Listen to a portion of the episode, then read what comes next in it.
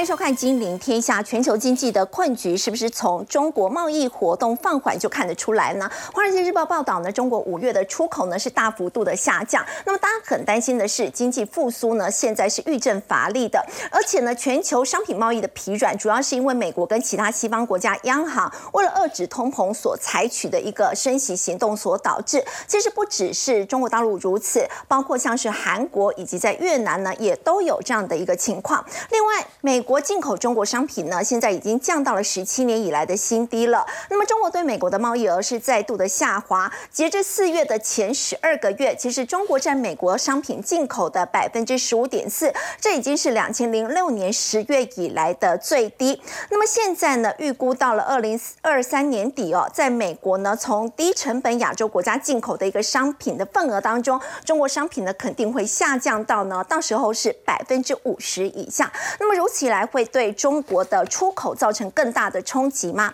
我们在今天节目现场为您邀请到中央大学经济校经济系教授吴大人，大家好；理财专家尤廷浩，大家晚安；资深分析师谢晨燕，谁好？大家好；资深分析师林信富，主持人好，大家好。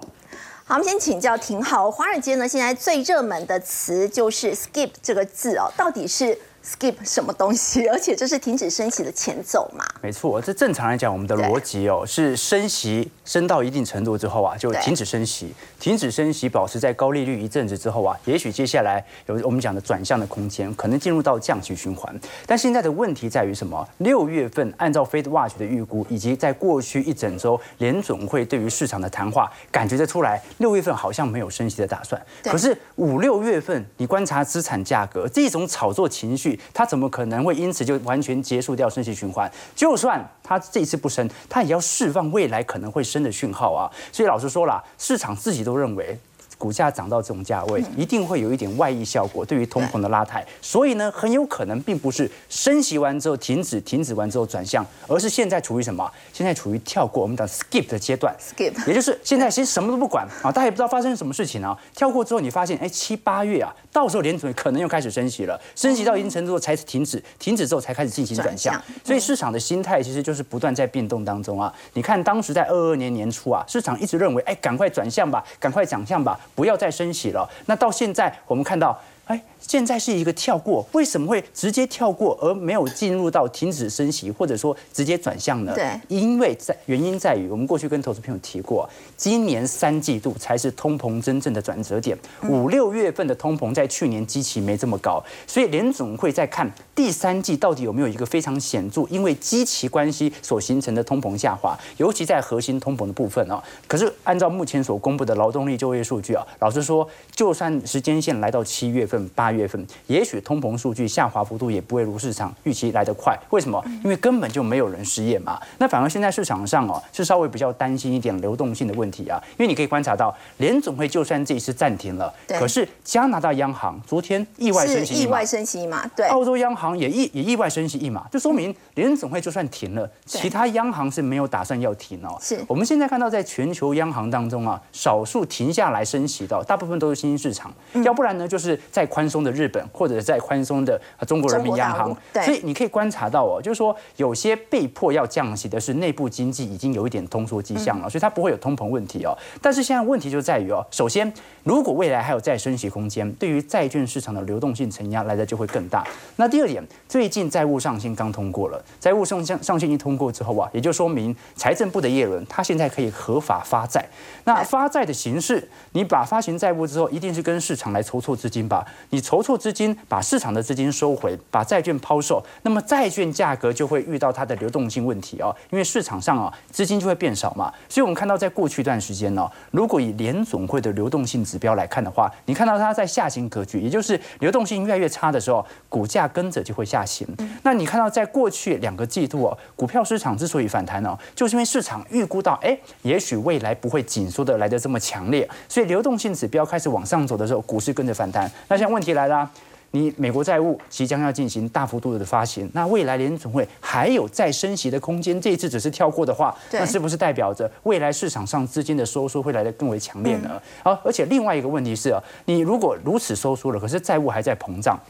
达里欧在过去就特别提到哦，世界正处于危险的边缘哦，美国很有可能会面临到巨额债务的货币，或者我们看到价值观的鸿沟，或者世界大国的冲突。其实大家如果有看他在今年最新出炉的著作，叫做《变化中的世界秩序》当中啊，他其实就是用周期的角度来看待现在全球格局的变动哦。他一直都认为一个国家的强大，它取决于三个阶段呢。我们看到一开始是新秩序了，然后有兴起阶段，到巅峰，到衰败，到新秩序的产生。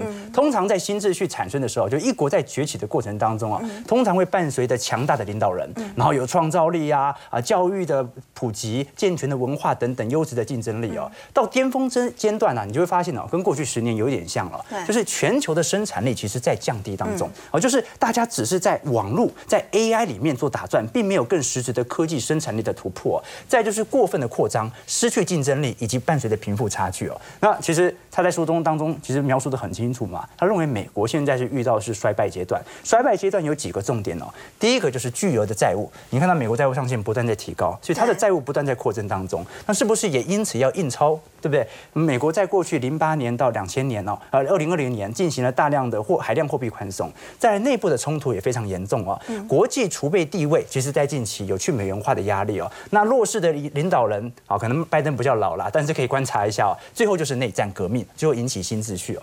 所以按照达里欧的原则和逻辑的话，全球大概每三百年会有一波新秩序的产生哦。上上个周期是属于英国主宰的，我们看到世界秩序的变化。那在新秩序产生，我们看到的是在一九零零年初啊，一次大战、二次大战之后啊，英国正式的衰败，取而代之的是美国。那达里欧现在认为，现在是美国跟中国新的新秩序的产生。不过我还是要跟投资朋友分享啦，我自己的观察要点呢是，罗马不是一天造成的，但它也不是一天崩溃的啊，就是美元总有一天会瓦解，美元总有一天会示威啊，但你不一定等得到，所以我们要在有限的尺度当中来做投资。那请教廷浩，其实 O E C D 也有特别提到，说到这个经济复苏的部分呢，他其实现在认为说未来还有慢慢的长路要走。如果是这个样子的话，我们就要知道的一些经济数据其实并不理想，那么为什么股市还继续涨？没错，那问题来了，你看 O E C D 预估今年的全球经济成长率啊，大概就二点七 percent，对，明年呢最高也就二点九，所以明年也顶多就是缓步增长。事实上，我们可以观察到，如果以美国市场来看的话，二三年的经济成长比二二年低，这个很好理解。但是明年二零二四年预估也会比二零二三年低哦，代表本来要发生在今年的衰退啊，整个经济学家把时间线给延后了。那欧元区的部分反而在二二年到二三年啊，由于乌俄战事的原因啊，所以它的 GDP 下行幅度是比较快一点点的。二四年预估复苏的角度会优于在二三年呢。那中国市场也不一定哦，很有可能在二零二三年的经济成长率啊会比二零二四年高哦。所以基本上我们可以观察到的一个迹象就是哦，全球今年的经济成长率在二点七，明年在二点九。可是依照过去七年的水平，也就是二零一三年到二零一九年呐，OECD 计算出来全球的年化平均的这个我们看到的呃 GDP 的成长率哦是三点四 percent，说明什么意思啊？就是我们现在。明年顶多就成长个零点二趴左右，可是仍然达不到二零一三年到二零一九年的经济水平啊！这说明什么事情呢？就是经济你也回不到过去的经成长的标准，可是股价却持续在创高当中，所以有一个指标好像感觉错了。那当然，我个人认为都没有错。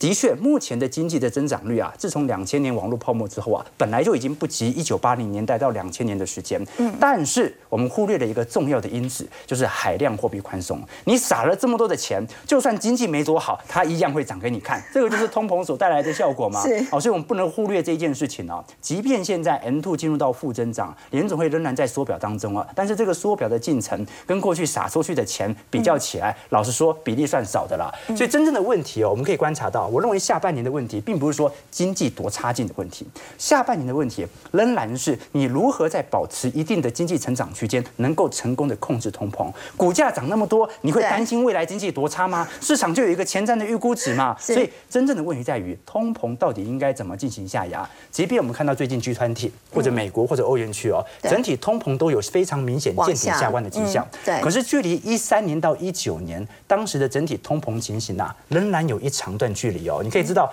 一三年到一九年，某种程度全球几乎是通缩的啦，哦，就几乎没有什么通膨的贡献了。你要回到那个区间，难度有点高。那现在问题来了，你说如果未来这么扑朔迷离，可能有经济成长啊不如以往的问题，可能有通膨下不来的问题，那美国股市为什么在短期内的估值可以推得如此之高呢？原因在于美国股市它不全然一定是反映美国的经济，它有一点时间的落差。说不对啊，呃，这股市反映经济好像是一个呃这个大家觉得很合理，股市就会反映经济的现况。对，但其实不是。但其实不是，是也不是啦。是的话呢，是它会反映；不是的话是呢，它反映的时间周期可能会拉长，它可能没那么快反应，它会优先反映企业的财报。事实上，我们看美国 GDP 的分项拆解呢，你会发现到在一季度啊还保持正成长的原因，是因为蓝色区块，也就是居民消费还在做一个显著的增长。可是你看到黄色区块，也就是库存变动的幅度啊，已经大幅的收窄了。这说明，哎，美国一季度其实大家的财报看起来表现不是特别好嘛。但是我们可以观察到哦。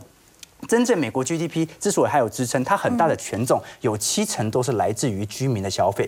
换句话说，美国只要消费还强劲，经济就不会太差。那至于股票，它反映的是这个消费吗？不是啊，股票反映的一定是营收嘛。科技公司一直在裁员，就股价一直涨。没错，所以我们可以了解到这个世界，尤其是股价的运算逻辑哦，跟我们对照。跟经济水平它并不是全然的挂钩，所以我个人认为哦，其实标普百指数的获利啊，它算是整体景气的先行指标啦。就是说，如果它真的在未来几个季度啊，EPS 趋势持续缓步的上涨的话，那就说明未来几个季度啊，消费市场也会慢慢的从谷底开始复苏哦。那当然，本波股价的推升还有一个重要原因呐，就是美国股票实施回购金额的表现哦。今年虽然呢，相对于去年年减大概有十四趴左右啊，可是相对于二零二一年呐，还是。高了不少啊，对，说明什么事情呢？你把你实施库藏股，把在外流通股数给减少哦，那很自然的股价就能够推升上去。所以我觉得可以做一个总结啦，就是说我们现在所看到啊，经济表现不好或者通膨居高不下，那的确是下半年最大的问题。而我认为联储会应该优先处理的反而是通膨的问题，而并不是经济的问题，因为股价的层面已经反映其实复苏期即将归来。而我们看到股价它反映更多的是 EPS 的表现，而并不是消费。为什么呢？因为它更是它的。领先指标。好，刚刚廷浩带我们看到呢，虽然美国现在呢觉得大家认为六月份不会升息，不过在之后呢，很可能会因为这个通膨的问题呢，依旧是居高不下，所以有可能在之后继续采取升息。不过现在呢，在股市的一个部分呢，似乎已经开始跟经济有很明显这个脱钩的情况，在中国大陆也是如此嘛。我们要请教陈燕，我们看到中国五月的出口三个月以来首度的转降，海运衰退的情况呢也是很严重，还有部分的这个中国的国有银行呢，今天开始下调部分的存。款利率了，那么这显示的是中国大陆怎么样的一个经济现况？因为这次五月公布出口的一个数字哦，大家原本就已经预期应该会下降，可是预估的中值是一点八，对，也就是说下降应该是微幅下降，因为毕竟全球的经济状况。目前还是扑朔迷离，像刚才廷浩讲的一个情况。那如果在这样的情况下，你中国是大量的出口，你怎么可能外面不好，你出口数字会好？嗯。可是没想到五月份年减是七点五，哎，这个是一个很大的一个震撼，因为你比预估的大家所预估出来的状况数字来的更差，而且是三个月以来首次的下滑。当然，现阶段我们看到，不管对美国、对日本，反正对各个区域，甚至欧盟啊、东南亚各个地方。都出现两位数的下滑，这是冲击它出口非常重要的一个原因哦。实际上年初的时候啊，经济刚开始复苏，出口数字还不错。对，那实际也有人提出质疑啦，就是说外面不好，你怎么可能出口数字会好？当然，这出现了一个积极的一个比较的一个问题啦，也有人点出来。但是这个经济的一个亮点，就出口解封过后出口的这个亮点，目前看起来已经开始减弱了哦，已经开始减弱了。五月份的制造业的。的状况也是很低迷，还有包括房屋销售的状况，可能我觉得三年没有买房，突然之间数字增加，可是现在回到比较正常理性的状态下，这个数字又开始放缓哦。那其中一个最重要的观察，其实还是在货柜哈。英国航运咨询公司 Jory 他所做的五月份的一个数据哦，今年的第一季，因为今年第一季是解封以后非常重要的一个观察，然后对，那全球货柜减量季减百分之七十一，这个数字很吓人，这个也是，其实这个我们也可以理解，因为我们自己的货柜三雄的股价修正成这样，当然跟这个数字大幅度下滑也有关系哦。然后二零二三年货运贸易持续疲弱，所以全球货柜船队缩编了百分之二。好，这个数字是十四年来哦，十四年来运力第一次降下。那这当中我们看到一个，因为全球的这个货柜，就这个货柜制造商，其实大部分集中在中国，包含中集、东方还有新华仓，占全球超过八成。那我们就去看它的营运的状况，发现第一季营收降了百分之二十五，对不对？但是然后呢，季减多少？九成多，你就知道。因为你货柜运量大幅度下滑，当然我就不会用到这么多货柜。确实，我们之前我有在这个这个这个微信上面看到有人发上去的影片，就他拍那个那个港口啊，那个货柜堆满满都没有人在载啊，这个这个就出现啊，然后连连那个货柜车都停在那边，都滞留都滞留。那上海港哦，四十尺货柜堆港的情况也越来越严重。我们讲这个数字哦，CAX 指数哦。什么零点六三，二十尺是零点五三，这什么意思哦？大于零点五，其实零点五以上就代表进港的货柜远大于出去的货柜。对，进来那么多啊，没有出去，没有出去，我们要干嘛？因为中国不是仰赖进口的这个国家，它是仰赖出口，所以你你出口一定要远大于进口，才代表你有经济成长的动能。这就产生了一个问题。所以当这个数字刚出来的时候，市场上有一个声音说应该要降息，而且很多人猜应该要开始降息，要不然这整个数字看起来确实对于复苏来讲并不是这么好哦，而且这是很基本面的东西。结果果然没有多久，大家猜的，哎，你猜对了，就是真的。你看哦，工商银行、农业银行这几个，就是我们讲四大行，包括交通银行这几个哈。非常重要的大型的这个行库，他们算是一个呃领先指标了。他们率先调降，你看，包括活期存款利率、两年期定存利率哦，全部还有三年期利率，反正我通通调降。当然，调降的目的有两个，第一个就是说我让其他比较小型的地区银行，你你看到大的银行可以调，你你就调了嘛，对，你就开始降嘛，这是起一个带头的作用。第二个其实还是希望，呃，我觉得。应该是有三个，第二个是刺激消费嘛，因为你你利率下滑以后，你你要不要去消费？你不要再存了，你存那么多钱干什么？对不对？你就开始消费。还有第三个，有没有可能去减轻地方政府债务的利息？哦，这这，因为你不可能降存款，然后贷款利息拉高嘛，因为这一定是同步的嘛。哦，所以我们我们继续往下看哈。我们如果往下看，为什么我刚才在讲？对，地方政府现在债台高筑。对，因为现在确实债台高筑哦。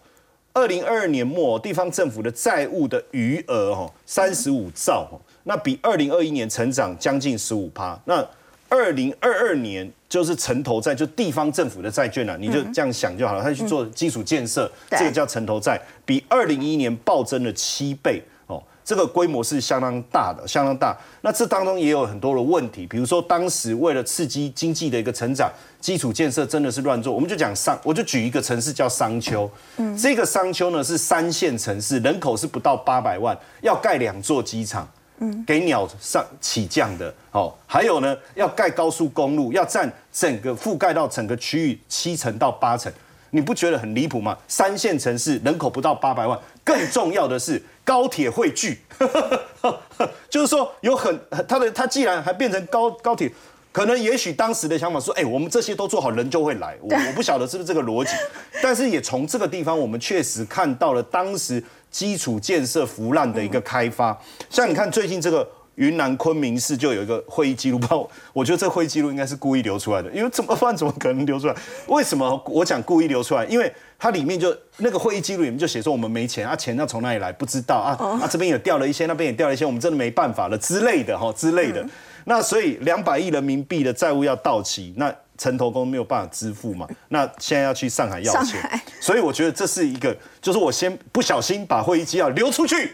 然后上面也看到，哎呀那那啊，然后叮咚啊，人就到了，说，哎，我来跟你要钱哦，你不用讲，我已经知道了哈，这样子是不是比较好铺陈？所以你就看到目前为什么我说降息还有另外一个要素，就是其实让地方政府的这个负债的利息的支出，确实还是有一些能够比较降降低了哈。那现在地方政府财政很紧，那怎么办？就是有很多的补助，我们开始发现它也开始变值了。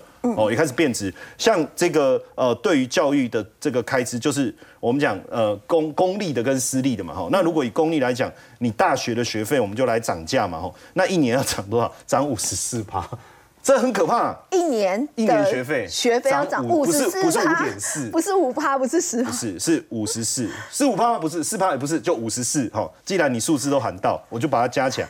然后呢，本你看哦，这个这个文科的增加三十趴，然后四川大学也增加四十一趴，这个还是针对当地的。如果是外籍的，据说是涨好几倍，也就是说没有办法，我没有办法在这边给你更高的一个补助了哈，就产生。这样的一个现象，但整体来讲，我们发现，呃，不管是降息还是说开始这个处理这个债务的问题，呃，市场悲观的情绪已经大幅度反映在整个股价的一个表现上。所以目前市场已经开始有些声音，有人认为说，比如说这个上证指数的本益比不到十三倍，然后沪深三百指数的本益比才十倍。那如果这些呃对市场推升或是主底有利的一些政策因素开始能够去解决，开始解决问题的话，比如说消费的部分会不会开始动能就起来？AI 的部分动能会不会开始起来？还有一个我们叫中特估啦，就是说呃中国呃国企，然后。这个呃，就是特定的，比如说基础建设啦、银行这一类，然后估值偏低的，这叫中特估哈。嗯。那这一类的股价确实，我们也看到有买盘进来，所以像呃，这个是中信中国五十的 ETF，它里面有腾讯、阿里巴巴跟美团这几个，其实都跟 AI 还有消费有关。嗯。那我们也确实看到这一两周开始有强劲的买盘进来。对。其实都是呃技术面提早这个市场半年或。呃，半个呃三个月或半年再反应。那另外最后这一个是中信高股息 ETF，它其实就是我们讲投中特估的这一类的股票哦，包括金融跟国企股为主啊，因为它的配息还蛮稳定，殖率都在七趴以上，所以确实也看到有买盘的进驻。所以从这几个方向来看，也许中国的股市的底部大概就快浮现，下半年如果这些状况能够持续解决，应该有机会慢慢好转。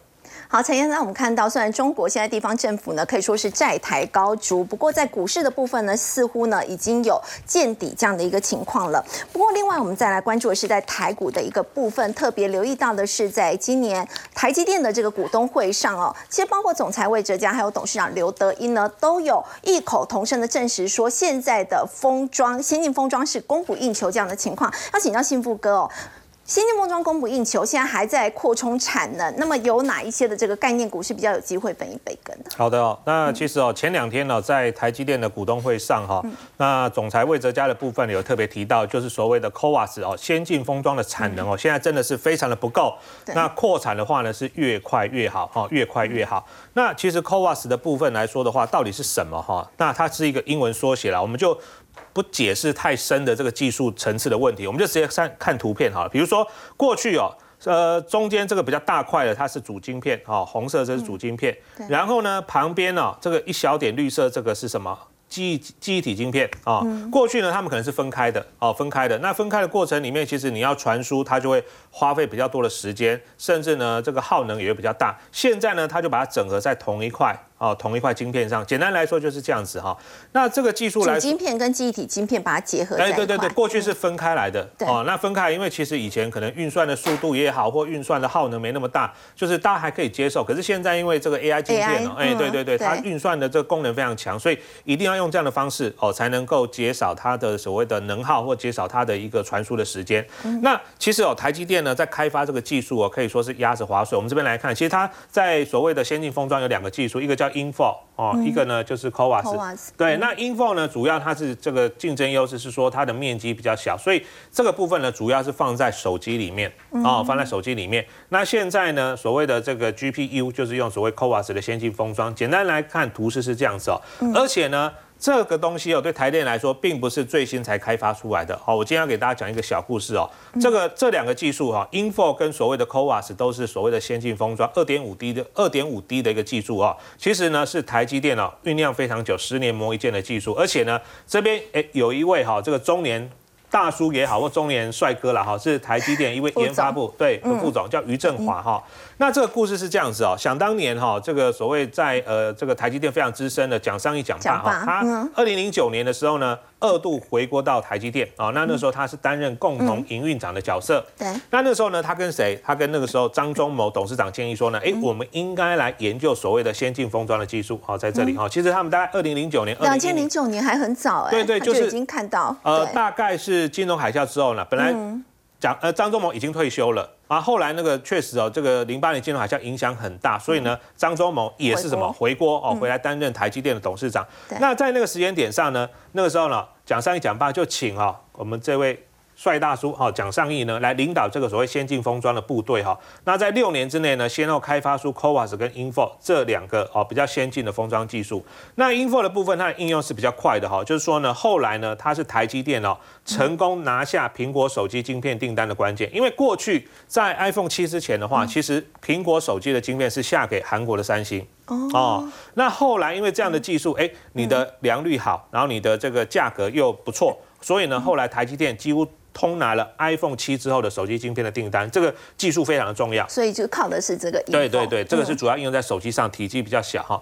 那现在新一代的这个所谓 GPU 的晶片呢，哈，就采取所谓 CoWAS 的封装技术。我们太难了，我们不解释啊。但是简单来说，台积电因为有这样的技术，现在也是什么通拿辉达的订单，甚至前两天。哎，还有传出来说，哎，整个辉达会转给 Intel，转给三星。后来呢，黄仁勋自己出来否认说，哎，没有，张忠谋请我吃饭，我这个下一代我这个晶片全部还是要下给他哦。所以其实哦，台积电光靠这两个技术，你看人家十几年前，零九年、一零年就在做这个先进封装的技术，那也因为呢，他们开发的早，有领先者的优势，所以他们现在什么？他们现在可以说是哦，在这个领域上算是绝对的领先者哦。那其实呢，我们看一下下一页的部分呢，有所谓的这个呃。其实高盛现在有点名啊，他说 AI 相关的伺服器出货明后年会进入一个大爆发期。那么其实高盛他看好的是有三个，就是 ABF 铜箔基板跟 PCB。那么这三块的话，信步哥会怎么观察？好的，那我们接续刚刚前面讲 CoWAS 哈，就是说最近这个电子时报哈有做了一个。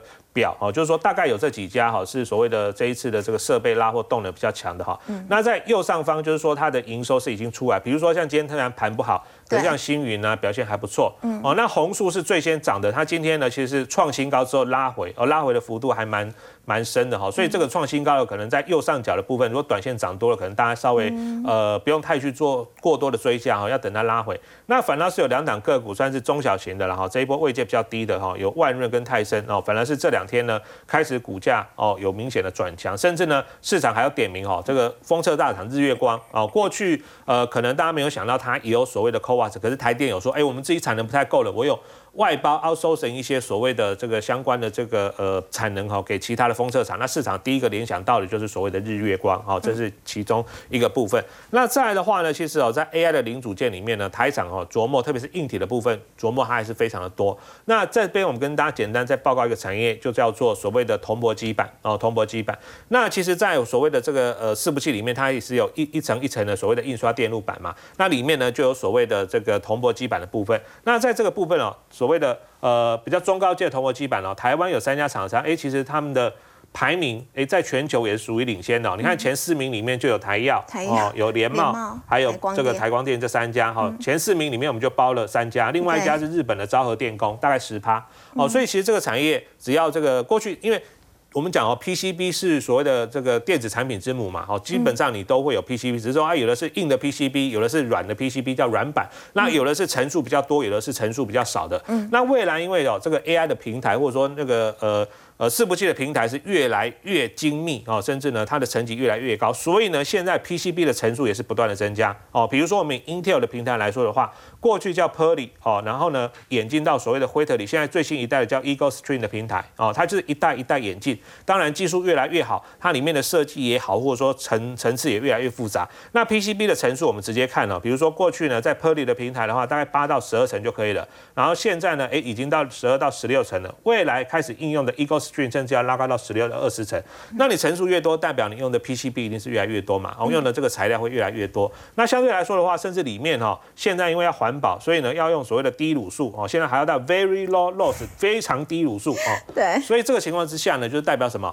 这些公司只要你有出中高阶的哦，这个铜箔基板，像我们刚刚讲的台药啦、哦联茂啦、台光电哦，其实呢，未来在所谓的 AI 哦，因为这边来看的话，你这个层级越高的哦，或者说呢这个卤素越低，其实呢它的单价跟毛利率是越好。所以我觉得这两个族群，就是所谓的 CoWAS 高阶封装，或者说包括像铜箔基板，算是这一波 AI 里面呢，后面它呃算是比较晚涨上来，那股价的累积涨幅跟一些比如说像散热或前一段时间已经大涨的什么伟创啦、广达这些相比的话。它目前涨幅还是没有这么大。那或许在最近哦这个整理的过程里面，观众朋友可以留一下，是不是有还可以介入逢低去承接的机会哦？好，刚刚幸福哥带我们看到，现在 AI 伺服器呢，整个商机爆发情况之下，也带动了 PCB 厂的这个营运。我们知道台湾的电子业也牵动了台湾的出口表现。不过我们来看到，现在是不是外贸的春燕已经不见了呢？包括在中国大陆还有台湾最新公布的这个五月份的出口数据呢，都是出现了。不太好这样的一个情况了。中国是三个月以来首次的转降，而台湾呢已经是连九黑了。我们来看到的是哦，其实惠达执行长黄仁勋说，美中晶片战呢会重创美国科技业，因为他认为中国只有一个。也的确，我们来看到一些美国的企业，包括高通、博通啊、科林等等，现在中国大陆贡献营收的比重呢都还是很高，三到六成不等。所以就要请教这个吴老师哦，美中冲突的话影响到全球的经济表现，那么接下来。有可能因为经济状况表现不好，出出口不好，那美中之间的态度会不会趋于软化呢？其实，在贸易的部分，哈，两个国家它是相互依赖的。嗯，好，那那所以说，他对中国的这些，诶，就是诶这些惩罚或者是一些管制的这些手段，其实呢，还是会回头过来，会打到他自己的产业。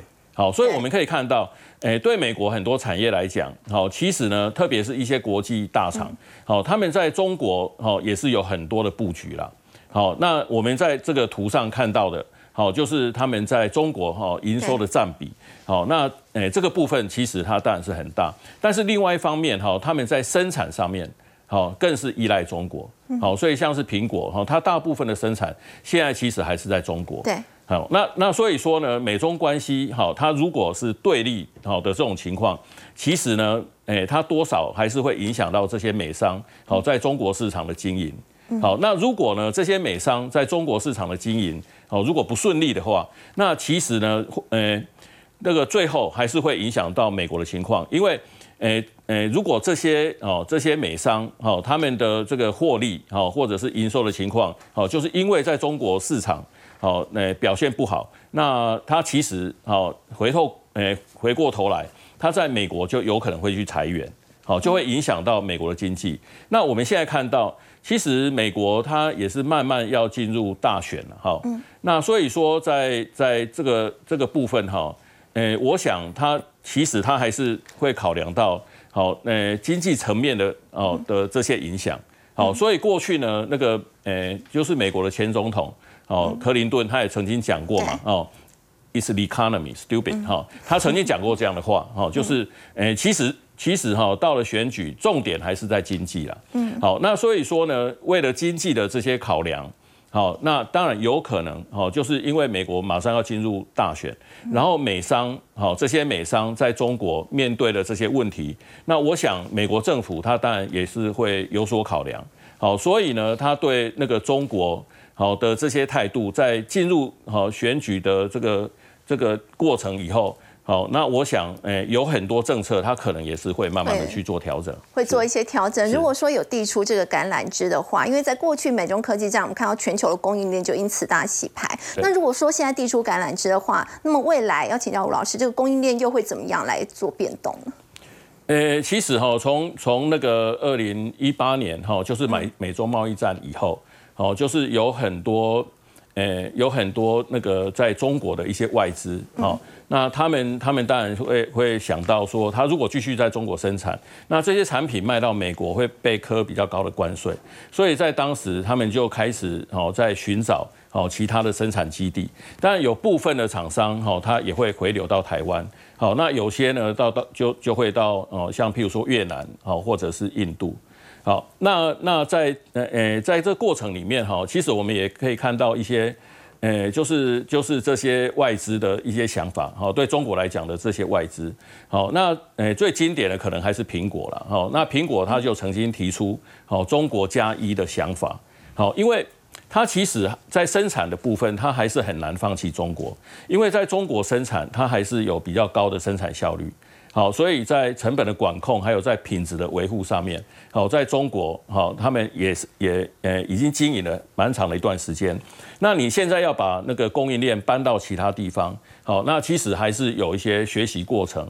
好，在这个过程里面呢，你可能成本还是相对比较高。好，那那品质诶的良率可能还是有些问题。好，所以在这种情况之下。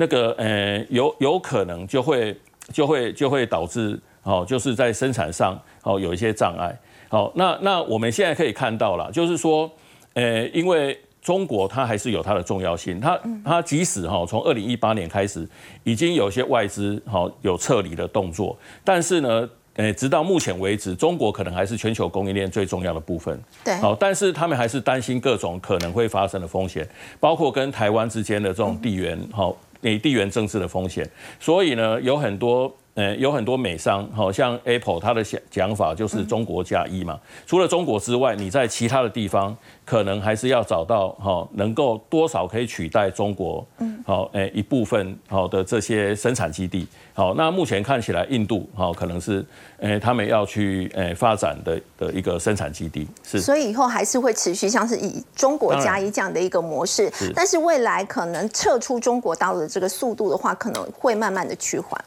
诶，会不会趋缓？哦，我觉得还是看诶中国跟美国之间的这个对立关系能不能慢慢缓解。美中科技战呢，造成全球供应链的大洗牌，而越南呢，似乎也成了美中贸易战的一个赢家。韩国四大集团总裁呢，月底要到越南河内去参加经济论坛。不过说到韩国现在吃的东西越来越贵，是不是让他们的经济也雪上加霜呢？先休息一下，稍后来关心。